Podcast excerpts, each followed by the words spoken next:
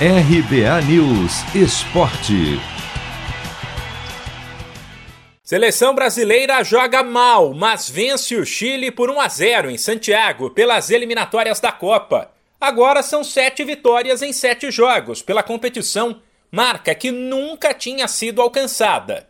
No primeiro tempo, o Chile teve mais posse de bola. O Brasil recuou e o meio de campo com Casimiro, Bruno Guimarães e Paquetá não funcionou assim como o ataque com Vinícius Júnior, Gabigol e Neymar, jogador que está nitidamente fora de forma e que foi o pior em campo, enquanto o goleiro Everton foi talvez o melhor, com defesas importantes que livraram o Brasil da derrota.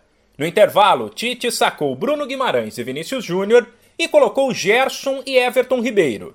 As coisas melhoraram e Everton Ribeiro, aos 18 minutos, aproveitou o rebote de chute de Neymar para marcar o único gol do jogo.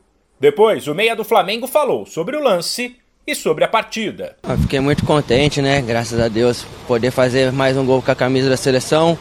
É, onde é um, um jogo difícil, a equipe deles conhecem, se conhecem bem, estavam fazendo um grande jogo. E a gente conseguiu chegar numa grande jogada do Danilo. O Ney ainda teve a chance, consegui deixar é, um bom passe para ele, a bola acabou voltando para mim, concluí muito bem. E eu, como falei, fiquei muito feliz. Tá todo mundo de parabéns pela grande partida que, que a gente fez e conseguir esse, essas sete vitórias consecutivas é um, é um marco que vai ficar marcado aí na nossa história. Que vem a oitava e a gente possa buscar mais vitórias pela frente. Já o goleiro Everton, que disputa a condição de titular com Alisson e Ederson, que atuam no futebol inglês e não foram liberados, avaliou que foi a melhor atuação dele pela seleção e comemorou a oportunidade de mostrar serviço. Acho que sempre que se tem a oportunidade e consegue manter o nível, a gente sabe é, o quanto os dois são muito importantes para a seleção, são grandes goleiros e estão vivendo um grande momento na, na sua carreira. E quando tem a oportunidade, quando eu tenho a oportunidade, é, é a hora de, de mostrar realmente que está em bom nível.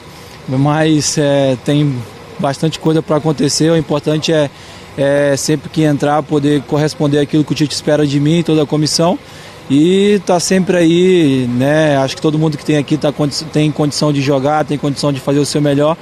E hoje é, eu pude mostrar um pouco do meu trabalho e espero né, seguir assim nas oportunidades que tiver aqui na seleção. Agora o time volta as atenções para o maior clássico do mundo, que também será uma revanche da final da Copa América que a seleção perdeu.